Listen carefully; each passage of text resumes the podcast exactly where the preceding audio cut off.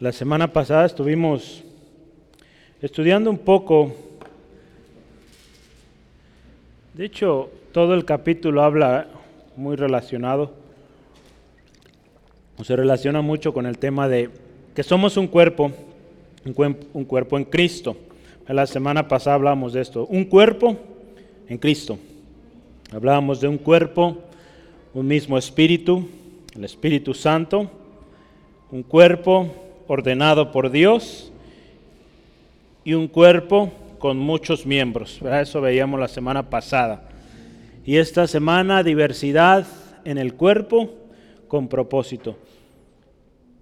En la diversidad hay un buen resultado, hay un mejor resultado. En cualquier eh, emprendimiento, cuando tenemos diversidad de talentos, diversidad de opinión, pues eh, hay beneficio, no hay una mejor solución final. Si hablamos de una empresa que desarrolla productos, cuando hay varias ideas, un buen enfoque en esas ideas, pues se logra un muy buen resultado, ¿no? Eh, tan solo usted también vea o veamos la creación que Dios hizo. No todos son árboles, ¿verdad? No todo lo que Dios creó son árboles.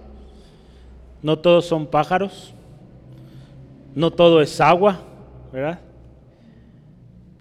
Digo, entonces hay plantas de diferentes especies, tamaños, colores.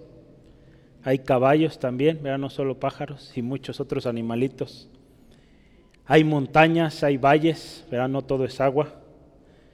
Y toda esta o toda esta gran vasta y diversa creación de Dios pues da un mejor sentido, un mejor propósito y pues al final pues se ve más hermoso todo, ¿no? Porque imagínese este caso, ¿verdad?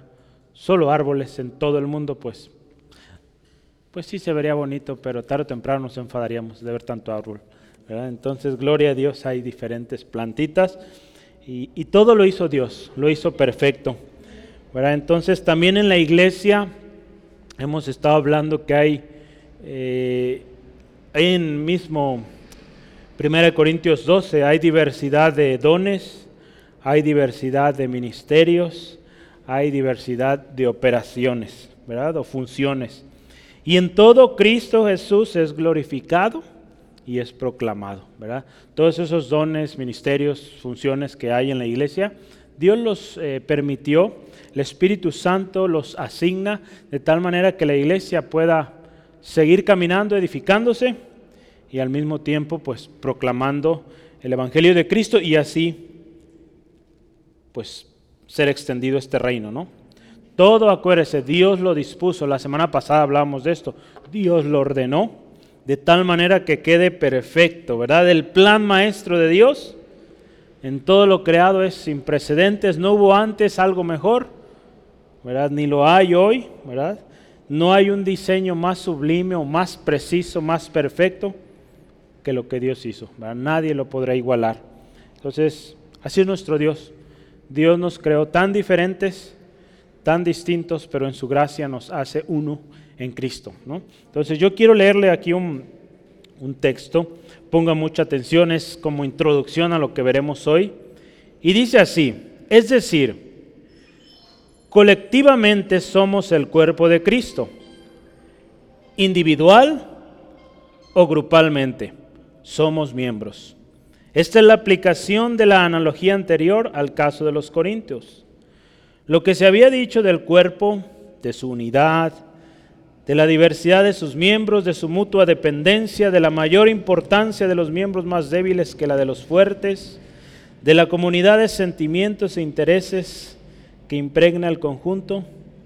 Todo esto es cierto en la aplicación de la iglesia. Estuvimos hablando la analogía del cuerpo, sus diversas características, ¿sí se acuerda?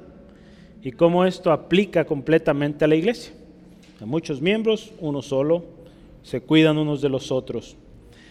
El cuerpo de Cristo es realmente uno, impregnado de un mismo espíritu consta de varios miembros que son mutuamente dependientes. Los humildes y oscuros son más necesarios que el ser y el bienestar de la iglesia, que los que se distinguen por atractivos dones. Y la ley de la simpatía impregna todo. De modo que si un cristiano sufre, todos sus compañeros cristianos sufren con él. Y si un creyente es honrado, todos los creyentes se regocijan en él.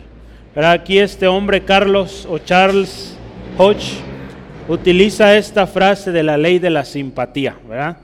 Que es una ley, ¿verdad? O sea, todos debemos tener esta actitud de simpatía, ¿verdad? Cuando alguien está triste, pues vemos por aquella persona, lloramos con aquella persona, ¿verdad? Sobre todo cuando es temas de eh, pérdidas familiares, ¿verdad? Que es uno de los temas más difíciles y que a veces nos cuesta tanto decir una palabra, simplemente con estar ahí, llorar juntos, eh, estar ahí para dar un abrazo, será algo muy lindo, muy especial y que pues con ello estamos cumpliendo esta parte de ser cuerpo, de ser uno en Cristo Jesús, ¿no? Entonces, hemos hablado del cuerpo, la diversidad de sus miembros, el orden que Dios estableció a cada uno. Y pues hoy vamos a hablar un poquito más de la importancia y la, la gran bendición que hay en la diversidad, en la diversidad de dones, diversidad de, pues lo que usted pueda poner ahí. ¿En qué somos diferentes? A ver, ¿quién me puede ayudar? En carácter, ¿qué más? Apariencia, habilidades, dones, ministerios, funciones, operaciones. Así es. En muchas cosas somos distintos, pero gloria al Señor. Un mismo espíritu, el Espíritu Santo un mismo espíritu también, hablando espíritu con minúscula, o sea, un mismo sentir, un mismo objetivo, pensar para lograr eh, pues el llamado que Dios nos ha dado. Y pues esto lo hace pues solamente Cristo en nosotros, ¿no? Entonces yo quiero que empecemos hoy con un primer subtema y es miembros cada uno de un mismo cuerpo. Vamos a anotarlo ahí.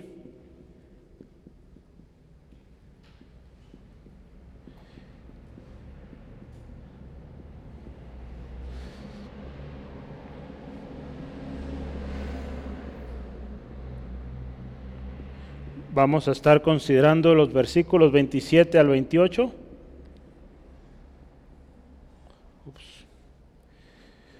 Miembros cada uno de un mismo cuerpo. Puedes subrayar ahí, cada uno, ¿verdad? Hay algo muy interesante ahí que vamos a ver con ese respecto. Los primeros versículos, vamos leyendo. De hecho, vamos leyendo completo y vamos a ir escudriñando cada una de las partes. Eh, 1 Corintios 12, versículo 27 al 31. Y vamos a orar también, no hemos orado. Entonces vamos a orar eh, después de leer este pasaje. Vosotros pues, dice aquí, sois el cuerpo de Cristo y miembros cada uno en particular.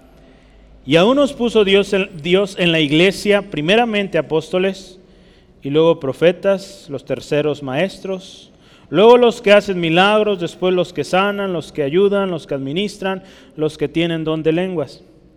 ¿Son todos apóstoles? ¿Son todos profetas? ¿Son todos maestros? ¿Hacen todos milagros? ¿Tienen todos dones de sanidad? ¿Hablan todos lenguas? ¿Interpretan todos? Procurad pues los dones mejores, mas yo os muestro un camino aún más excelente. Vamos orando. Padre, te damos gracias en esta tarde por tu gracia infinita, tu misericordia, Señor. Creemos, Señor, que tu presencia está aquí, Señor. Y creemos también que tu palabra es útil para instruirnos, para ministrarnos hoy en esta tarde, Señor.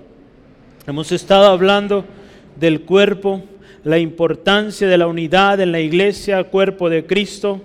Señor, hoy que hablamos de esa gran y vasta diversidad, Señor, queremos reconocer que en tu plan maestro, en tu plan perfecto, Señor, tú lo diseñaste así. Y fue con un propósito. Ayúdanos a entenderlo y a vivir y a servir de tal manera que cumplamos ese propósito como miembros del cuerpo de Cristo. En el nombre de Jesús. Amén. En esa primera parte de nuestro texto, el versículo 27, dice, vosotros pues,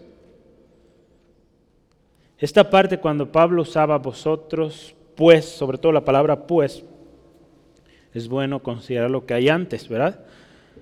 Aquí él está iniciando de alguna manera una primera conclusión. Pablo va a hablar de varias cosas muy relacionadas en los próximos dos capítulos, de hecho, más.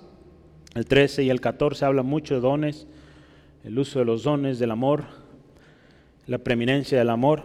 Pero Pablo está concluyendo uno de sus primeros pensamientos cuando él usa este pues, vosotros pues, ¿verdad? Dice, sois el cuerpo de Cristo. Es una conclusión que va después de explicar el cuerpo, la unidad del cuerpo, la, eh, la diversidad de los miembros. Y después de hablar de todas estas características del cuerpo y cómo se parecen tanto al cuerpo de Cristo, al cuerpo humano, al cuerpo de Cristo en cuanto a funcionalidad, Pablo termina así. Vosotros pues sois el cuerpo de Cristo. Entonces, es una manera de concluir, ¿verdad? Todos en una unidad, en una armonía, somos el cuerpo de Cristo. Un cuerpo, acuérdese, con diversidad de dones, diversidad de ministerios, diversidad de operaciones. Si se acuerda, lo veíamos la semana antepasada, los versículos 4 al 6, ve ahí, 12, 4 al 6 de primera de Corintios dice, ahora bien, fíjese, hay diversidad de dones, pero el Espíritu es el mismo. Versículo 5, y hay diversidad de ministerios, pero el Señor es el mismo. 6, y hay diversidad de operaciones, pero Dios que hace todas las cosas en todos es el mismo. Es por eso que hablábamos hace rato, diversidad de dones, ministerios y operaciones. Y es un cuerpo tan diverso, con muchos miembros, pero con algo característico, ¿verdad? ¿Qué es? que Cristo está a la cabeza, ¿verdad? Colosenses 1.8 dice así, quien también, 1.18, perdón, Colosenses 1.18 dice, y Él es la cabeza del cuerpo que es la iglesia. Él es el principio, el primogénito entre los muertos, para que en todo tenga la preeminencia. Ahí está hablando el Señor Jesucristo, Él es la cabeza de la iglesia. Entonces, Sí, muchos miembros, diferentes funciones muy importantes, muy necesarias, todas, pero algo en común que no cambia en cada uno de los miembros que Cristo es la cabeza. ¿verdad? Todos los miembros del cuerpo de Cristo reconocen que Cristo está a la cabeza. ¿verdad? Cuando alguien reconoce a otra persona antes que Cristo, pues ahí hay un problema, no es parte del cuerpo de Cristo. En el cuerpo de Cristo reconoce que Cristo es cabeza. ¿sale? Entonces, qué importante que, que entendamos esta palabra del Señor, ¿verdad? Hace unos, ¿qué sería? Bueno, más bien hace unas horas, estaba, mientras trabajo a veces tengo ahí oyendo estudios o prédicas o, música, y me llamó la atención, estaban hablando de, un ministerio eh, que de alguna manera en los últimos años logró mucho, un hermano en particular, y bendijo mucho, podríamos decir aparentemente, bendijo a mucha gente, eh, y, pero al final de sus días hubo pues por ahí algunas irregularidades en su testimonio, de tal manera que pues dañó mucho ¿no? a la obra y mucha gente que tenía puesta su mirada pues en el hombre, pues fue lastimada ¿no? tremendamente. Pero algo importante y, que me llamaba la atención al ver este, este video, eh, era que uno de los comentaristas ahí decía, algo que nunca escuché de este hombre, o que poco escuché más bien de este hombre, fue palabra de Dios. Hablaba de muchas cosas y hablaba muy bonito y convencía, de hecho. Llegó a tener conversaciones con gente atea y pues los convencía, pero muchos de sus argumentos eran filosóficos. Era ese hombre cristiano eh, y, y poco usaba la palabra. Entonces, una de las cosas, si usted sabe, la palabra de Dios nos santifica. Y cuando nosotros memorizamos, aprendemos la palabra, proclamamos la palabra, nosotros también estamos siendo ministrados. Pero si hay algo mal en nuestro corazón, pues aquella palabra que usted o yo estoy predicando va a hacer que eso resalte, ¿verdad? Y por algo la palabra nos dice, ¿no? Que es útil para redarguir, es una de, los, eh, de las utilidades especiales de la palabra. Entonces, qué importante. Y cuando nosotros decimos conocer la palabra, decimos ser cristianos, decimos ser miembros del cuerpo de Cristo, conozcamos su palabra y lo que dice su palabra. Y su palabra dice que Cristo es la cabeza, que Cristo está y tiene la preeminencia. ¿Sale? Entonces, qué importante esto y por eso la insistencia, ¿verdad? De, de estos estudios bíblicos, de leer su palabra, porque ahí nosotros no solo encontramos paz, propósito, también encontramos eso que necesitamos cambiar, ¿verdad? Entonces, qué hermoso es, ¿no? Mucha funcionalidad y no nos cansaremos y no terminaremos de, de aprender de la palabra de Dios. Y dice, sois miembros o sois el cuerpo de Cristo. Miembros, dice ahí, cada uno en particular. ¿Sí dice así? En el versículo 27. Sí, ¿verdad? La última parte dice, y miembros cada uno en particular. ¿Sí? E, esa parte también está muy interesante. Yo subrayaba ahí cada uno, miembros cada uno de un mismo cuerpo. Ya hablamos de un mismo cuerpo, que es el cuerpo de Cristo. Pero esta parte, miembros cada uno. Hay una Biblia eh, conocida como la Biblia Peshita. Eh, esta Biblia tiene una historia interesante. Eh, es, o fue la traducción de lo que es, bueno, en el español, es del arameo al español. Se dice que en aquellos tiempos el arameo era un lenguaje que se utilizaba en, en el pueblo, en el común. el hebreo en Israel era más usado para los temas, digamos, santos, o sea, para los relacionados al templo y, todo esto. Sí, la gente sabía hebreo también, pero en su mayoría en aquellos tiempos usaban el arameo. Ellos consideraban aún el, hebreo como un lenguaje santo. Entonces, esta Biblia Peshita fue escrita en arameo. ¿verdad? Entonces, eh, la Biblia que usted y yo tenemos, eh, la mayoría de sus libros fueron obtenidos o fueron traducidos del griego pero esta otra, la Peshita, se basa en esos escritos o manuscritos en arameo. Pero algo interesante que me llamó la atención de esta Biblia es que este pedacito, este texto dice, dice así, fíjese, miembros cada uno en su posición. La Reina Valera dice cada uno en particular, pero acá dice que somos miembros cada uno en la posición donde Dios nos puso. ¿Sale? Entonces fíjese, qué especial esto, ¿no? A cada uno Dios nos dio un lugar. Lo podemos ver así. Dios nos dio un lugar, un, lugar donde nosotros nos vamos a desempeñar y vamos a servir y vamos a cumplir lo que Dios quiere para nosotros. Dice, cada uno tiene una asignación. El versículo 7 dice, cada uno tiene la manifestación del Espíritu Santo. Sí, dice así, ¿verdad? Fíjese, el versículo 7 de 1 de Corintios 12 dice, pero a cada uno es dada la manifestación del Espíritu para su provecho. ¿Sí? O para provecho, no necesariamente para su, es para provecho del cuerpo. Entonces, fíjese, a cada uno le fue dada una manifestación del Espíritu, cada uno tiene una función, cada uno tiene una posición o un lugar en el cuerpo.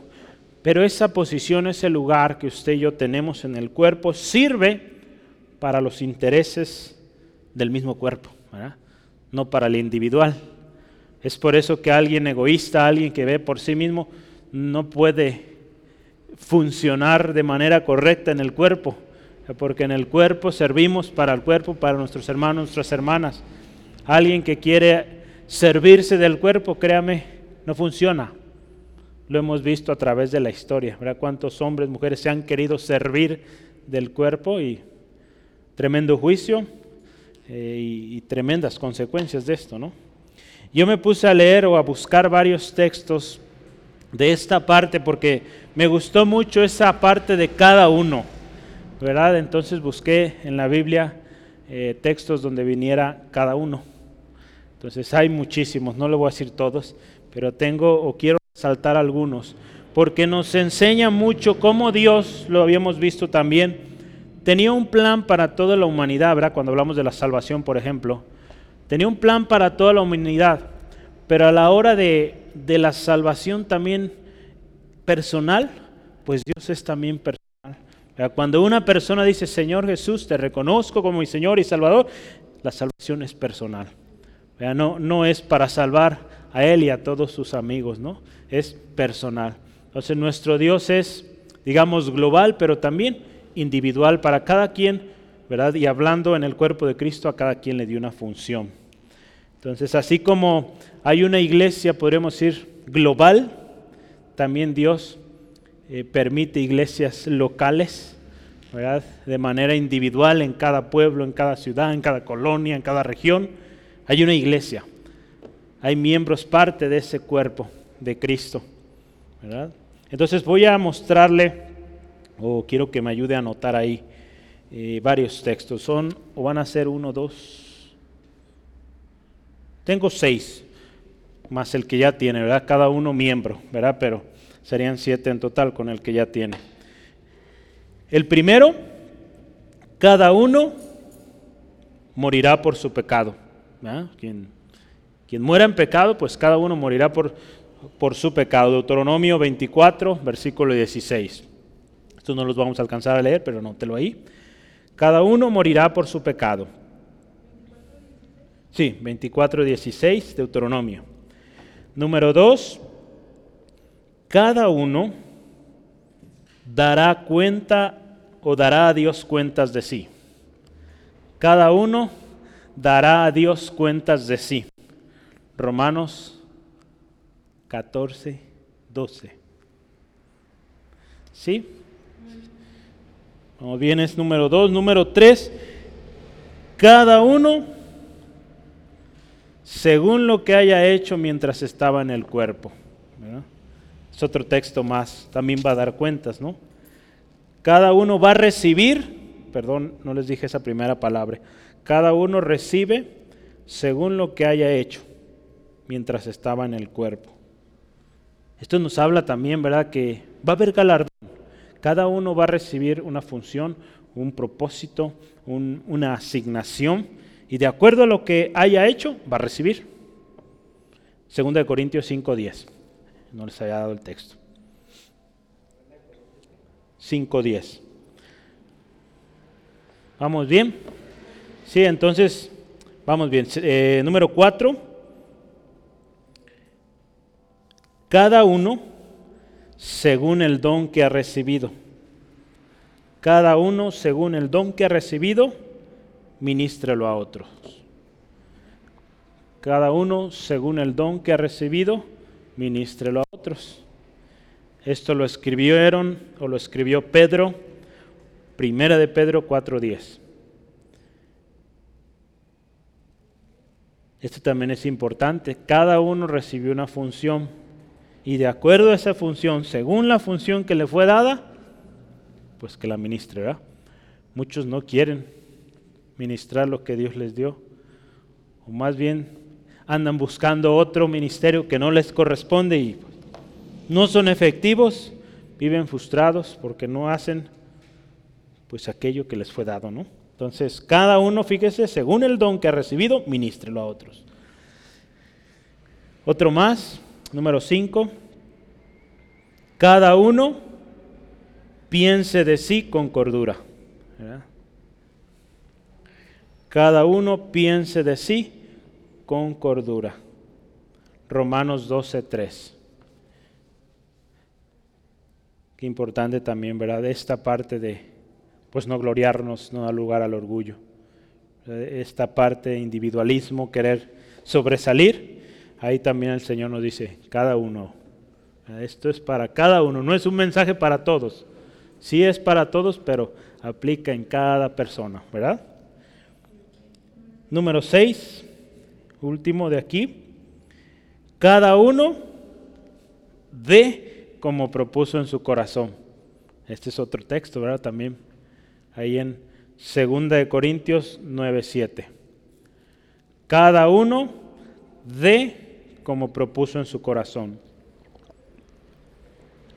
No con tristeza ni por necesidad, porque Dios ama al dador alegre, ¿verdad? Ya no sabemos ese texto. ¿Sí los anotó todos? ¿Sí? Eh, hay muchos más, ¿verdad? Pero esta frase de cada uno nos habla de una responsabilidad, ¿verdad? En cada uno de estos eh, ejemplos que vimos a través de la Biblia, Antiguo y Nuevo Testamento, nos habla de una responsabilidad individual que el Señor nos ha dado a cada uno, eh, tanto en el cuerpo de Cristo como en nuestra misma vida. Representa también una responsabilidad que tenemos para con Dios, ¿verdad? Para con Dios, y dado que somos leales, fieles a Dios, pues también lo seremos a la iglesia, al cuerpo, ¿no? Entonces fíjese, qué importante, miembros cada uno de un mismo cuerpo. Y algo interesante ahí, fíjese, Pablo, en el versículo 28, eh, avanzando, habla de ahí, fíjese, cómo dice, y aún nos puso Dios en la iglesia. Esta parte, Dios los puso en la iglesia. No, no fue que el hombre se puso, Dios los puso. La Biblia Peshita, aquí también la tomé como referencia, dice, Dios los ha designado como Él quiso. Como Él quiso. Si gusta anotar ahí los versículos 11, también del mismo capítulo 12. El versículo 11 dice, pero todas estas cosas las hace uno y el mismo Espíritu, repartiendo, fíjese otra vez, a cada uno en particular como Él quiere. No como nosotros seres humanos queremos, es como Él quiere. Versículo 18. Dice así, mas ahora Dios ha colocado a los miembros, cada uno de ellos en el cuerpo, fíjese, como Él quiso. Versículo 24 también. Dice ahí, porque los que nosotros no son decorosos o no son más decorosos, no tienen necesidad, pero fíjese, Dios ordenó el cuerpo. Esta parte, Dios lo ordenó. Entonces, es Dios. Una auto, autoproclamación como ministro de Dios en el cuerpo no tiene respaldo de Dios. Su fruto no es genuino. Y por lo tanto, fíjese, son sujetos de juicio. Hoy en día lo hemos hablado mucho, ¿verdad? Hace algunas algunos meses hablamos de esto, ¿verdad? Cómo hay hoy en día muchos que se autoproclaman profetas, apóstoles y diversidad de dones que, que no. Algo muy importante, ¿verdad? Los ministerios siempre irán acompañados de dones, ¿verdad? Y, el fruto, ¿verdad? De ello eh, hará saber a otros de que hay o existe ese don en esta persona o ese ministerio. Pero muchos hoy en día, como han logrado cierto nivel de influencia, quizá a veces a través de manipulación, pues ya simplemente porque han logrado ese nivel, ya se consideran pues un ministerio a otro, ¿no? Y tenemos que tener cuidados porque quien hace esto, pues está sujeto al juicio de Dios si no se arrepiente. Sí, amén. La misma Biblia lo dice, fíjese, y, hay un ejemplo que yo quiero compartirle ahí en Ezequiel eh, pues justamente lo recordé porque estos días estamos leyendo Ezequiel en nuestro plan de lectura bíblica anual, ya estamos por terminar. Ezequiel 13, versículo 6 al 8, fíjese qué sucedió con estos profetas, o qué va a suceder en esta historia. Ezequiel 13, 6 al 8, dice, eh, vinieron vanidad y adivinación mentirosa. Dicen, ha dicho Jehová y Jehová no los envió. Con todo ello esperan que Él confirme la palabra de ellos, fíjese. ¿No habéis visto visión vana y no habéis dicho adivinación mentirosa? Pues que decís, dijo Jehová, no habiendo yo hablado. Escuche esto, por tanto así dice, o así ha dicho Jehová el Señor, por cuanto vosotros habéis hablado vanidad y habéis visto mentira, por tanto he aquí yo estoy contra vosotros, dice el Señor. ¿Verdad? Tanto el que dice la mentira como el que la cree, pues a ambos eh, el juicio de Dios viene. Entonces, qué importante que entendamos esto. Dios es quien pone quien designa. Dios es quien pone, quien designa en la iglesia. Y cuando Pablo aquí usó esta parte de que Dios puso a cada uno en la iglesia, eh, no solamente está hablando de la iglesia ahí en Corinto, ¿verdad? si lo trasladamos a hoy, no solo habla de la iglesia aquí en Angulo, sino de la iglesia, digamos, de manera universal. Dios a cada miembro del cuerpo de Cristo, global, podríamos decirlo así, lo ha ordenado, de tal manera que hombres y mujeres fieles están distribuidos a lo largo y ancho del mundo. Y cuando venga Cristo, pues será hermoso ver pues gente de muchos lugares, de muchas lenguas, eh, y, será algo especial. Y en esa diversidad, pues Dios tomó la decisión, no la tomamos nosotros. Eh, porque no sé si hayamos sido nosotros, a lo mejor escogíamos a puros amigos, ¿verdad? Entonces, no, Dios los escogió. Y aquí fíjese, hay un orden, ¿verdad? ¿Cómo dice ahí Pablo? Vean el versículo. ¿Quiénes son los primeros que habla Pablo ahí? Versículo 28. Dice, primeramente, apóstoles, ¿verdad? Segundo, profetas. Terceros, maestros, ¿verdad? Y luego sigue ahí con los, los demás. Eh, este orden si lo vemos, los apóstoles son mensajeros enviados por Cristo, designados por Cristo, los profetas, hombres que hablan de parte de Dios, y los maestros, pues aquellos cuyo don es la enseñanza, ¿no? Dan enseñanza. Eh, si usted se fija, vimos, eh, con esto, esto los vimos con el hermano Esteban, los dones, en los versículos 8 al 10. Si usted compara, ¿son los mismos? A ver, ayúdeme a revisar. Segunda de Corintios 18, 12, perdón, 8 al 10. ¿Son los mismos o el mismo orden que coloca Pablo acá? Hablamos de nueve dones, ¿verdad? Con el hermano Esteban.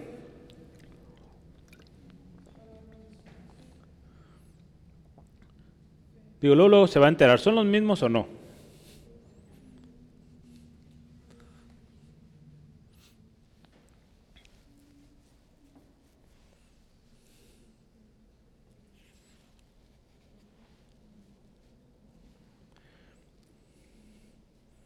Estamos comparando, acuérdese, segunda, primera de Corintios 12, 8 al 10 con el versículo 28.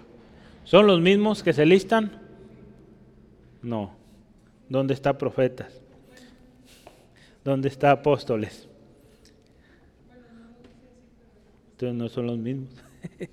¿Verdad? Eh, uno, bueno, en esta parte habla de principalmente ministerios, ¿verdad? Si hablamos apóstoles, eh, profetas, maestros, eh, eso es hablando eh, de ministerios, son, ministerios.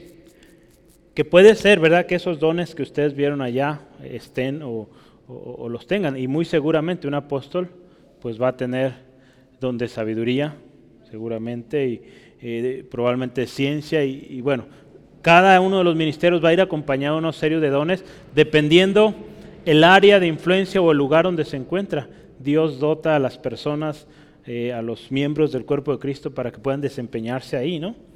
Y, este, fíjese, este orden hasta cierto punto ha causado poquito de, de controversia, ¿verdad? Porque algunos dicen, es que el apóstol es más importante, eh, que, el resto, ¿no? que los profetas, que los maestros, que los que hacen milagros y así sucesivamente. No es así, ¿verdad? Por algo Pablo antes empezó hablando de que todos son necesarios, que al miembro más débil hay que cuidarlo con más empeño, ¿verdad? Pero si usted ve y analiza esta manera de listar en Pablo, también está en Efesios. Yo quiero que lo veamos. Yo le estoy compartiendo esto porque ahorita vamos a llegar a una conclusión interesante. Efesios capítulo 4, versículo 11 al 12. Efesios 4, 11 al 12. Ve ahí cómo los ordena Pablo también en su carta a los Efesios. Y él mismo constituyó a unos, fíjese, apóstoles, profetas a otros, a otros evangelistas, a otros pastores y maestros. ¿Verdad? En orden ahí, pues más o menos se parecen, ¿verdad? Inicia apóstoles, profetas, Ahí no sigue maestros, ¿verdad? sigue evangelistas, pastores y maestros, ¿verdad? Entonces, un, texto más. Si se fija, se parecen, ¿verdad? Pero no son iguales. Vea uno más. Efesios 2, 19 al 20. Efesios 2, 19 al 20, véalo.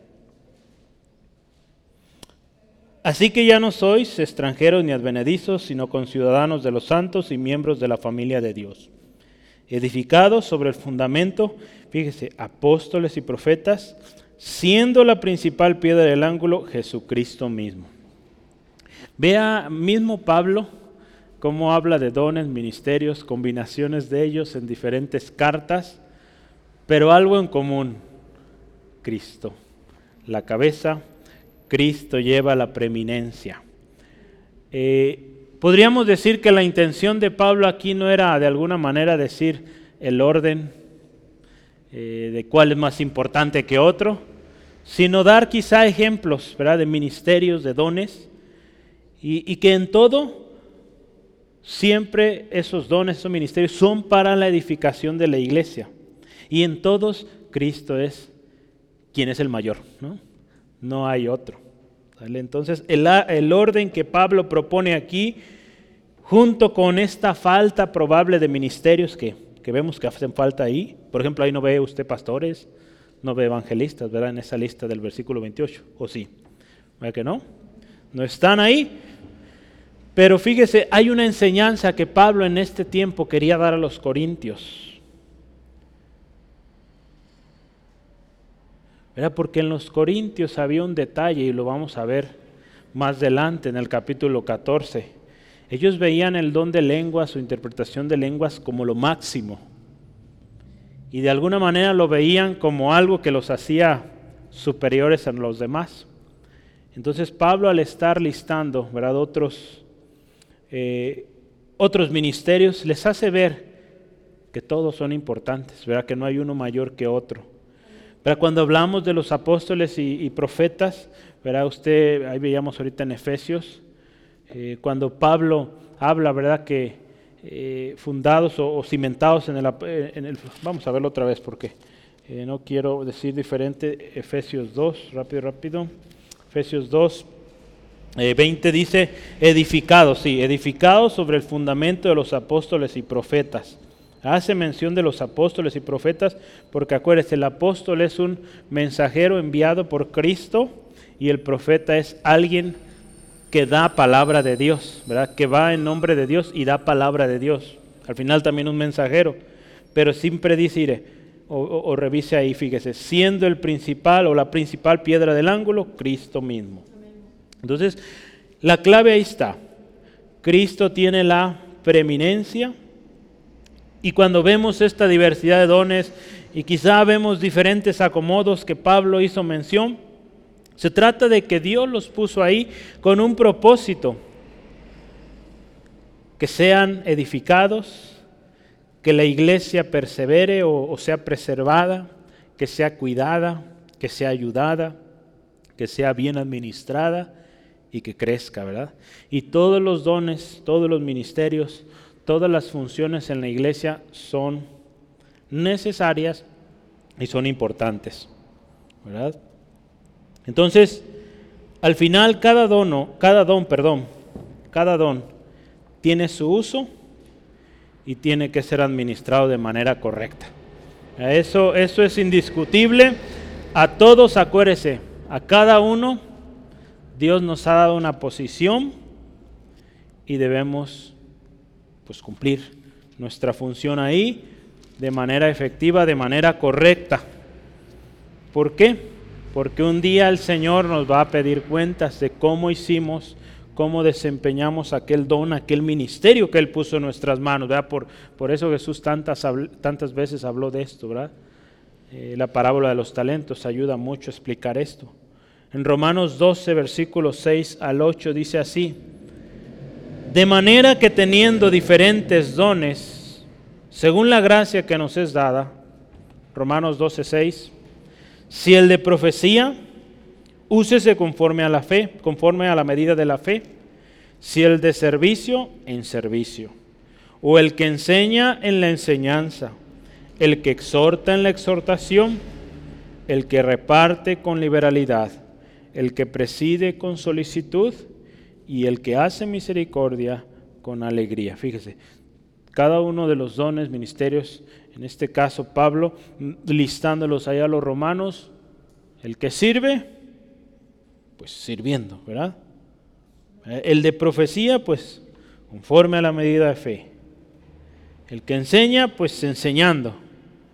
No va a profetizar, es maestro, entonces usted enseña. Para eso habrá un profeta, si habrá de haber una palabra para esos alumnos. ¿verdad? El que exhorta, pues en exhortación y así sucesivamente. Entonces, hay un orden en la iglesia. Qué importante, ¿verdad? Hemos hablado de esto. Dios es un Dios de orden y, en la iglesia debe haber orden. Es por eso que en la iglesia no, no podemos dar lugar a cualquier persona que llegue y diga que él tiene tal don.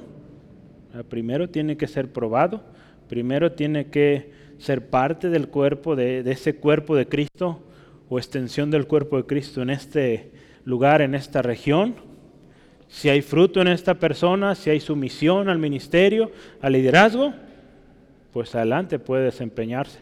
No dudamos, ¿verdad?, que, que tenga el ministerio, pero no podemos llegar y ejercer, ¿verdad?, en desorden, ¿verdad?, porque Dios es un Dios de orden y en la iglesia hay orden. Y, las cosas no pueden darse, pues ahora sí que venga cualquier persona y hablar, diciendo tener profecía. Entonces tenemos que tener mucho cuidado, ¿verdad? yo les he animado y tenga cuidado cuando alguien dice o le dice que tiene una palabra de Dios para usted. ¿Sale? O que quiera orar por usted, tenga cuidado.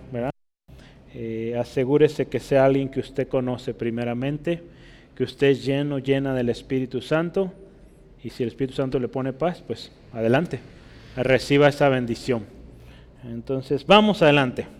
¿Sí vamos bien? ¿O ya se revolvió?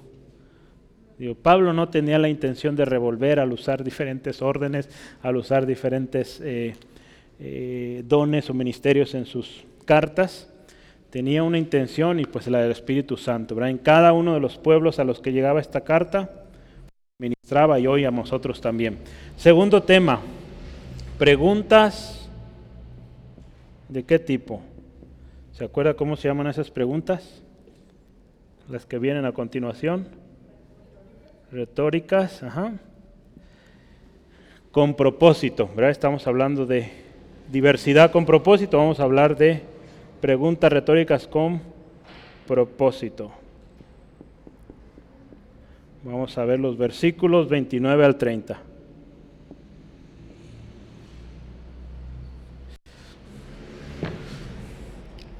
Estas preguntas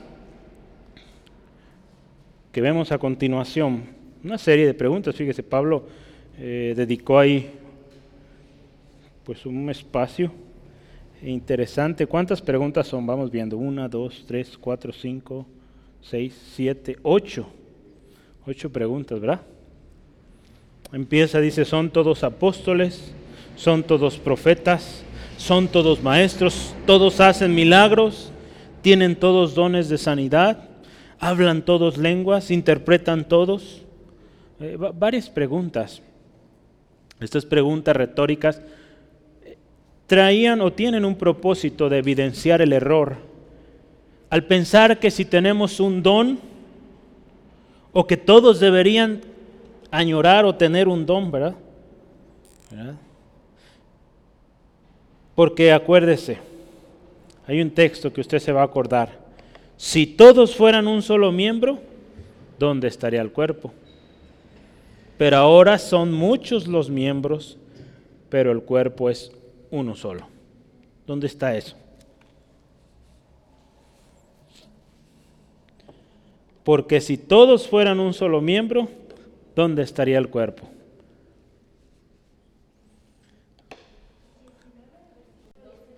Versículos 19 y 20, ¿verdad?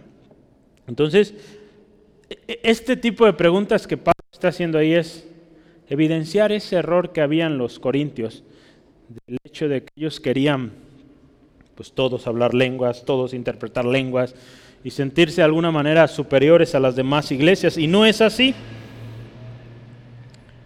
Aquí también Pablo pone un orden muy similar al anterior que revisábamos en el versículo 28. Pero fíjese, Pablo guiado por el Espíritu Santo hace un leve o un ligero, podríamos decir, pero sustancial cambio en las últimas dos preguntas. ¿Cuáles son las últimas dos preguntas? Véalas. Aquí me ayuda a encontrarlas. Versículo 30. Últimas dos preguntas. Dos preguntas, las últimas dos. Fíjese, esas dos últimas preguntas, ¿hablan todos lenguas? ¿Interpretan todos? Es muy probable que ahí todos, yo creo, en la iglesia de Corinto querían y añoraban eso y quizás se sentían tristes porque no tenían estos eh, dones. Pablo les hace o les evidencia, ¿lo hay así o lo son todos? ¿O todos tienen este don de hablar en lenguas o de interpretar lenguas? ¿Cuál es la respuesta? No, ¿verdad? No. La respuesta a todas estas preguntas retóricas, ¿cuál sería? Pues no, ¿verdad? No. Estas preguntas, fíjese, un texto ahí de la, de la Biblia de Estudio de la Reforma, dice así, estas preguntas retóricas llevan a un punto culminante al argumento de Pablo de que no debemos esperar que todos tengan los mismos dones ya que Dios los distribuye como Él quiere. ¿Sale? Entonces, Pablo tenía un propósito guiado por el Espíritu Santo aquí y cuando vemos el contexto, cómo eran los hermanos en Corinto, Pablo quería decirles, hermanos, no todos van a hablar lenguas de esta manera, ¿verdad? Para dar un mensaje necesariamente, no todos van a tener el don de interpretar, sino dónde van a estar los que profetizan, dónde van a estar los que sanan, ¿A dónde van a estar los que enseñan, los que ayudan, los que sirven. Si todos están enfocados en una misma tarea, pues sería imposible ser iglesia o ser todo lo que una iglesia representa. Pablo también lo dice, ¿dónde está el cuerpo? Si todos son un mismo miembro. Entonces, pues es interesante ver las preguntas de Pablo. Un último texto que quiero leerle. Así como el cuerpo no todo es ojo, o todo es oído? Así la iglesia. No todos tienen los mismos dones y oficios. Y así, como sería absurdo en todos los miembros del cuerpo aspirar al mismo oficio, tampoco es menos absurdo en los miembros de la iglesia que todos codiciaran o quisieran ser los mismos dones. El propósito del apóstol es suprimir, por un lado, todo descontento y envidia, y por otro todo orgullo y arrogancia. Dios distribuye los dones como a Él le place. Todos son necesarios. Y los que los reciben son mutuamente dependientes. Fíjese. Cuando Pablo habla de estas preguntas, lo anterior que veíamos, la diversidad de los dones con un propósito, Pablo quiere indicar, guiado por el Espíritu, que pues hay diversidad y está bien porque Dios así lo puso. Y dice aquí, verá este autor que hemos estado estudiando, quiere evitar que haya descontento, que se sientan tristes o que sientan envidia del don que tiene el hermano o la hermana, ¿no? Y también otra más, Pablo quiere evitar que haya orgullo, que haya arrogancia, ¿verdad? Porque cuando nos creemos superiores, ¿verdad? Porque soy el único que tiene ese don ahí, podemos sentirnos arrogantes, orgullosos, y no es así. Pablo aquí le dice, todos son necesarios, y aquel que se ve más, eh, más débil, pues hay que cuidarlo con más, más empeño, ¿verdad? Otra vez. Muy bien, este estuvo cortito. ¿Vamos bien? ¿Sí? Entonces, siguiente, número tres. Un camino aún más excelente. Número tres, un camino aún más excelente.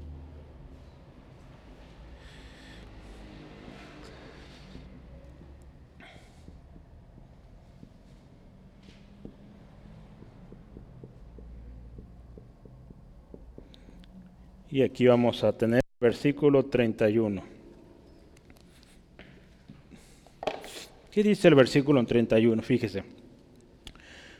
Primeramente, procurad pues los dones mejores. Esta parte la vamos a dividir en dos. Procurad pues los mejores o los dones mejores. Aquí hay otro pues, ¿verdad? Procurad pues.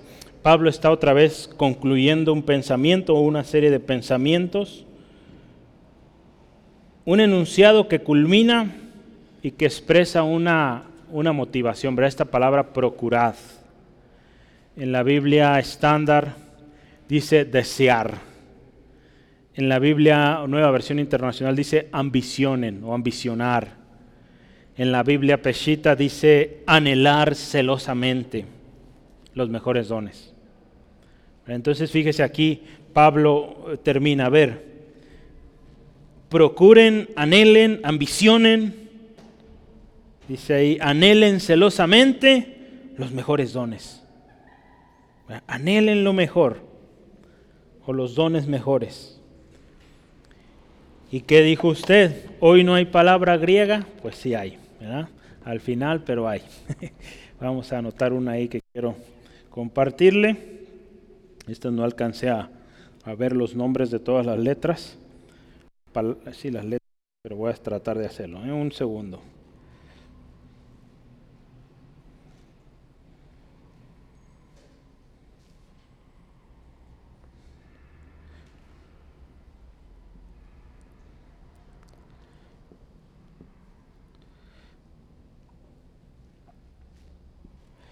Esa es la palabra, ¿le entiende? No, yo tampoco, por eso la voy a escribir en, español. Z y Silo. Entonces este es en griego, si lo quiero anotar en griego, y esta es su pronunciación, ya en español. Con Z es una Z esta, ¿eh? parece un 2, pero es una Z. Silo. ¿Y qué significa esta palabra? Esta palabra significa tener calor de sentimiento por o en contra de. Para no taparle, se lo voy a dictar mejor. Tener calor de sentimiento por o en contra de. Eso significa esa palabra muchos sinónimos en esta palabra, entre ellas está la misma palabra procurar, que estamos viendo hoy, esa fue la que se usó ahí. Arder, celar, celo, por eso la pechita usa anhelar celosamente. Desear, envidiar, de manera mala también puede ser usada. Mostrar celo, mover por envidia, procurar. Entonces esta palabra tiene varios usos. Aquí es esto, ¿no? Algo que dice ahí es un calor, algo que hierve y que es apasionado, ¿no? Que quiere, anhela, ¿verdad? Sí, sí, sí queda claro, ¿verdad? Y, cómo, cómo, en este texto nos da un realce, ¿verdad? Digo, esta parte procurar, pues sí lo usamos, pero no sé qué tanto lo usamos cada uno en nuestros contextos. Pero fíjese, nos habla de algo que es, una motivación, pero una motivación con fuerza. Procuren, pues, los dones mejores. Este texto, eh, a lo largo de la historia, ha tenido un poquito de, pues como todo, ¿verdad? Siempre a veces controversia. Pero hay dos posturas principales, ¿verdad? Dos, dos partes. La primera parte eh, dice que este texto cuando dice que procures o desees o anheles eh, los dones mejores, dice que se trata de que anheles pues, los dones más importantes. ¿verdad? Entonces, esa es una, interpretación que se le ha dado. Eh, otra más es que anhelen o, o deseen los dones mejores porque al final dice aquí se trata del amor. Entonces hay unos que dicen, Aquí no está hablando de, los dones más importantes, no, está hablando de que si, si anhelas dones, sean aquellos dones donde mayormente se expresa el amor. Entonces hay estas dos posturas. ¿Y por qué esta segunda postura? Porque lo que sigue, si usted ve el capítulo 13, habla de eso, de la preeminencia del amor. Entonces eh, ha habido todo ahí un tema y, yo quisiera que meditemos, ¿verdad? Cuando hay un texto de este tipo, pues es bueno leer atrás, leer hacia adelante y, y entender. Hay un hermano que dice, es por eso que la historia también es bueno, es buena eh, en este tipo de textos también, para que uno entienda en qué contexto se escribió esta carta, a qué tipo de personas se escribió esta carta. Verá, muchas de las cosas que usted y yo hemos aprendido con los corintios es porque los corintios pues tenían algunos problemas de orgullo, algunos problemas de, pleitos, verá, entre ellos yo soy de este, yo soy de aquel. Entonces, por eso este tipo de mensajes, por eso Pablo hablaba de manera a veces tan directa o a veces tan pareciera indirecta o con cierto orden distinto al normal, porque esta iglesia tenía sus particularidades y es bueno que lo entendamos.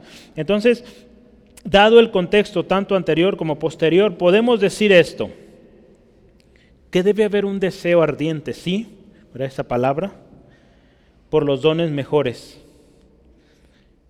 pero que va a resultar de un anhelo de servir a Dios. Que, nuestro anhelo no sea de yo quiero ser apóstol, que nuestro anhelo sea servir a Dios, servir a lo que Dios nos, eh, nos designe, donde Dios nos asigne, que con amor sirvamos al Señor, porque si lo hacemos así, añorando servir a Dios, créame, pues vamos a servir con amor a nuestros hermanos. Pero si lo hacemos con interés, por tener las plataformas, por ser el famoso, pues no, no va a funcionar. Entonces, que ese sea nuestro anhelo nuestro mayor deseo. Añoremos servir a Dios y añoremos con este servicio edificar el cuerpo de Cristo. Un anhelo profundo de ser parte en la edificación de la iglesia. Hay varios textos, por eso le digo, hay que ver hacia adelante, hay que ver hacia atrás los textos, y yo quiero que anote ahí, vamos a leerlos cada uno. Primera de Corintios 14, vamos a leer varios textos del capítulo 14, váyalos poniendo de uno por uno. Primera de Corintios 14, el primer versículo 1. Seguid el amor, y fíjese, procurar los dones espirituales antes que del don, antes que servir aquí y allá, ame. Amemos como el Señor nos amó y cuando sirvamos, pues vamos a servir de tal manera. Pero sobre todo profeticéis, ¿verdad? Pablo ahí habla de la profecía, ¿verdad? La profecía es un, es un don que Pablo también lo mencionó mucho y, y, sí apoyaba esto, añoren la profecía. Bueno, es, es bonito. Pero no sé, imagínense eh, Jeremías, Ezequiel, Isaías, ¿verdad? que les tocó dar profecías pues a veces duras, ¿verdad? contra sus mismas familias, quizás su mismo pueblo, pues no sé si, bueno, si el Señor nos llama a profetizar de esa manera, pues, pues, hay que hacerlo, ¿no? Pero pues es algo duro cuando nos toca hablar palabra dura, ¿verdad? Pero pues habrá que darse de igual manera. Eh, versículo 4. El que habla en lengua extraña, a sí mismo se edifica pero el que profetiza edifica la iglesia. Ah, por eso Pablo aquí habla mucho de la profecía. La profecía edifica. Entonces, cuando Pablo dice, añoren los mejores dones, pues que añoren esos dones que edifican a la iglesia, que de alguna manera tienen una mayor influencia en la iglesia. Versículo 12, vamos a ir también. Dice, así también nosotros, pues que anheléis dones espirituales, fíjese, procurad abundar en ellos, ¿para qué dice? Edificación de la iglesia. ¿Sale? Entonces, el hecho de que usted y yo tengamos un don, gloria al Señor. El hecho de que tenga dos, tres dones, gloria al Señor. Pero todo, fíjese que abunde para edificación de la iglesia. No para nuestro enriquecimiento, como en muchas ocasiones está sucediendo, no, sino para edificación de la iglesia. ¿Sí, amén? Hemos visto cómo Pablo por amor a la obra, se privó muchas veces o se privó de su, de su privilegio. ¿Se acuerda cuando hablamos? El obrero es digno de su todo Pablo podría, de las ofrendas que él recibía, pues usar para su propio sustento. Y no, él estuvo dispuesto a sacrificar aquello para el beneficio de la obra. Que ese sea el amor que nosotros tenemos para la obra del Señor. Que aún estemos dispuestos a sacrificar tiempo, recursos, para dar un mejor y excelente servicio eh, a la iglesia, ¿no? al cuerpo de Cristo. Y versículo 19, último aquí. Pero en la iglesia, 19, sí, sí, a ver, déjeme ver.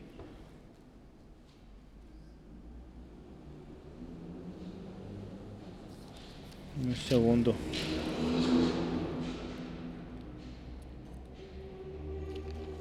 No era el 19. Vamos a ver cuál es el...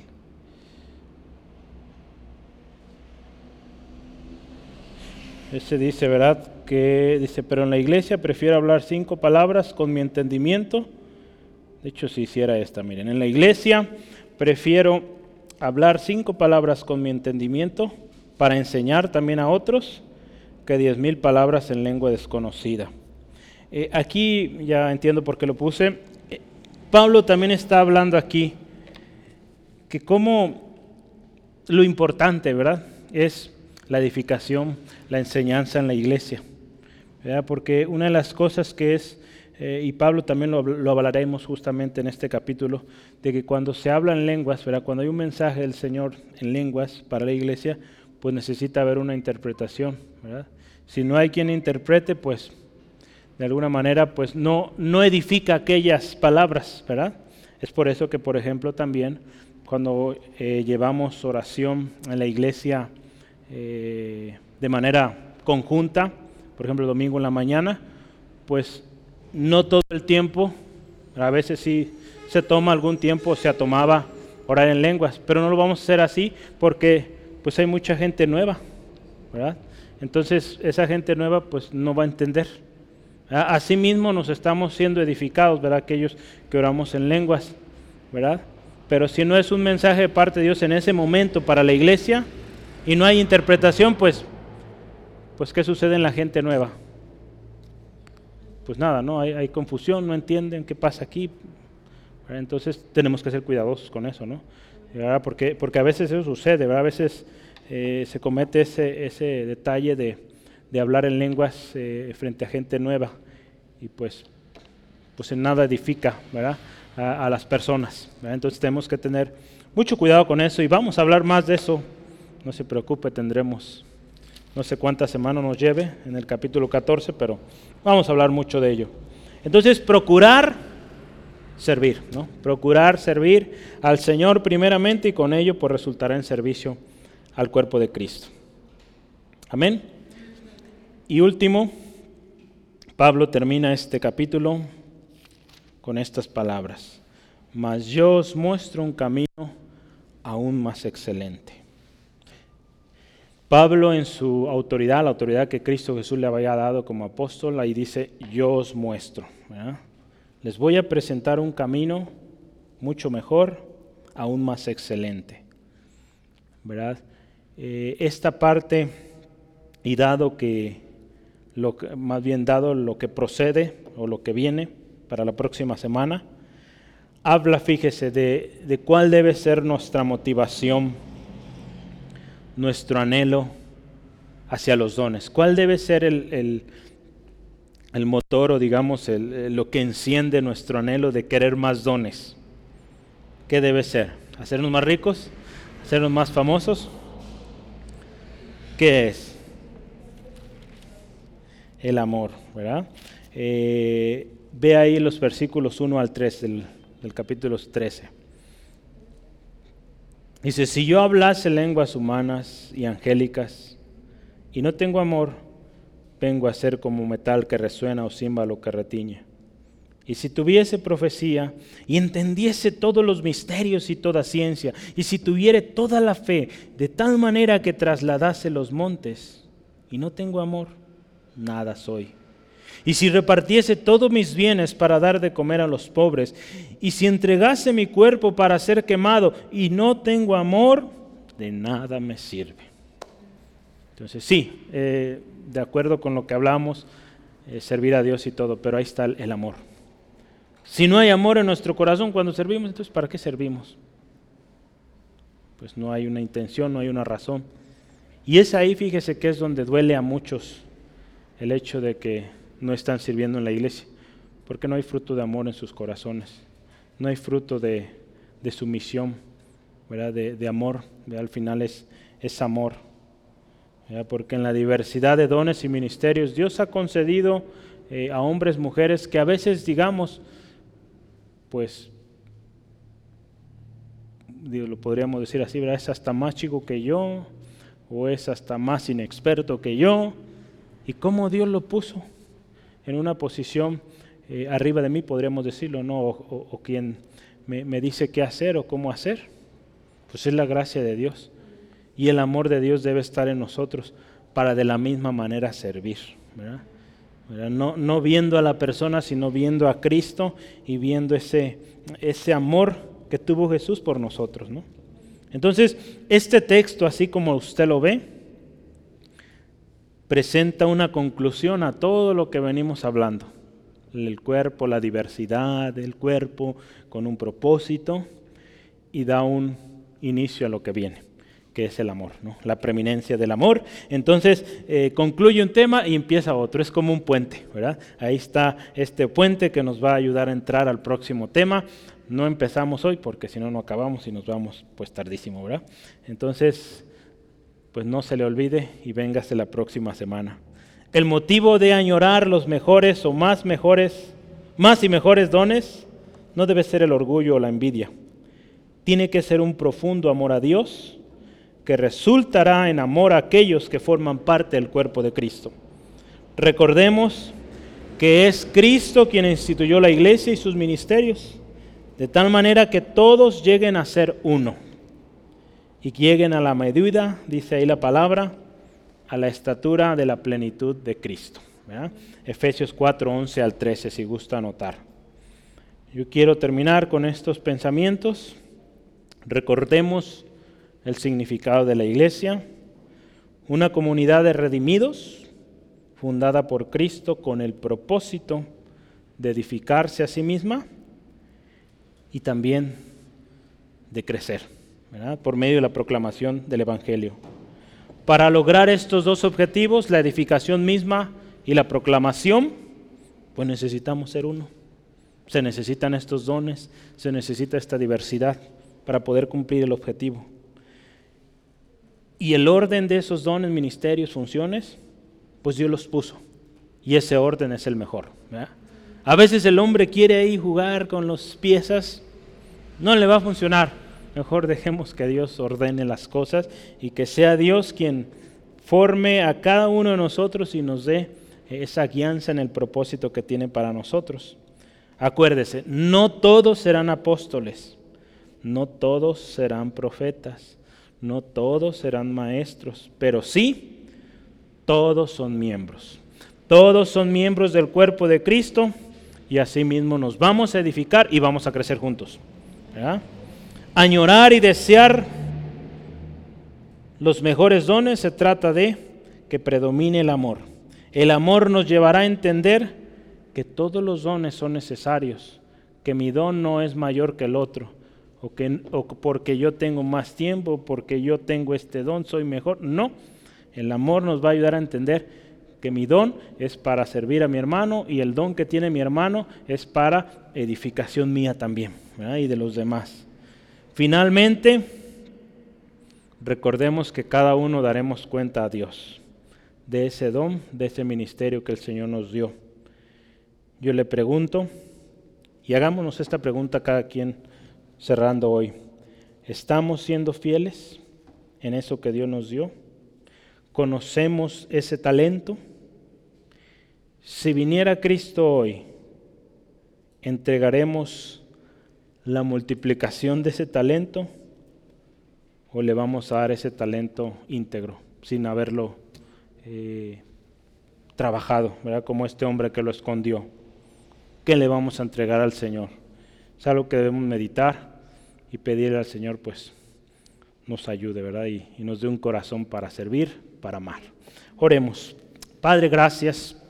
Gracias una vez más por la oportunidad que nos das de escudriñar tu palabra y juntos aprender que en la diversidad, en esta diversidad de dones, ministerios, funciones operaciones en la iglesia, Señor, en todo tú tuviste un propósito y estableciste este orden como tú quisiste, porque tú conoces y tienes el mejor plan. Señor, agradecemos también que a cada uno le fue dado una manifestación del Espíritu, que a cada uno le fue dado un don, un ministerio, quizá múltiples. Señor, pero fue con un propósito y que cada uno también tenemos una responsabilidad. Señor, gracias por ello, porque en tu plan estaba esto, Señor, y somos miembros del cuerpo de Cristo para honra y gloria tuya. Señor, en esta tarde también pedimos perdón, Señor, si en nosotros ha habido una falta, eh, si hemos sido malos administradores de ese don, de ese ministerio, de ese talento que has puesto en nuestras manos. Señor, muchas veces añoramos aquellos dones que son visibles y los que no son visibles a veces los despreciamos o pensamos que son menos importantes.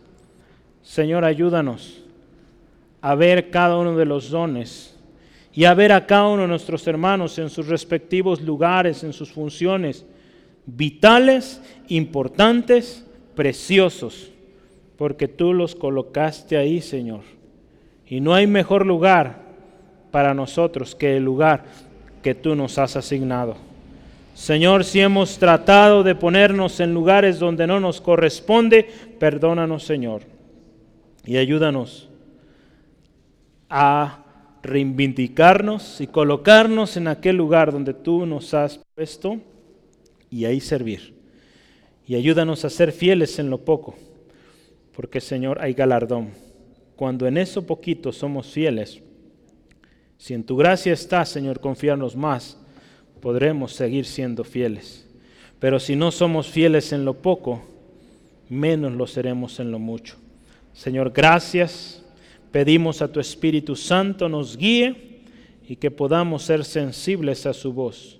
Y que cuando este ministerio, Señor, se requiera, siempre estemos dispuestos, no importando aún cuando esto represente sacrificio de nuestro lado, que Señor siempre predomine el amor. El amor que te tenemos primeramente a ti, oh Dios, y que se verá reflejado hacia nuestros hermanos y hermanas, Señor. Que en todo nuestro servicio siempre predomine el amor, porque así, Señor, entenderemos que mi servicio, que el don que tú me has dado, no es para mi propio bien, sino el, para el bien de mi hermano, de mi hermana. Gracias, Dios por mi hermano y mi hermana, porque tú revelas tu propósito. Pedimos, Señor, en el nombre de Cristo, les guardes, les protejas en tu mano preciosa en su regreso a casa, que tu ángel acampe alrededor de ellos, que temen tu nombre, que creen en ti, Señor. Y gracias, Dios, por reuniones bendecidas en los próximos días. Y, Señor, ayúdanos a seguir cumpliendo el don el ministerio que tú nos has dado. En el nombre de Jesús. Amén, amén. Gloria a Dios.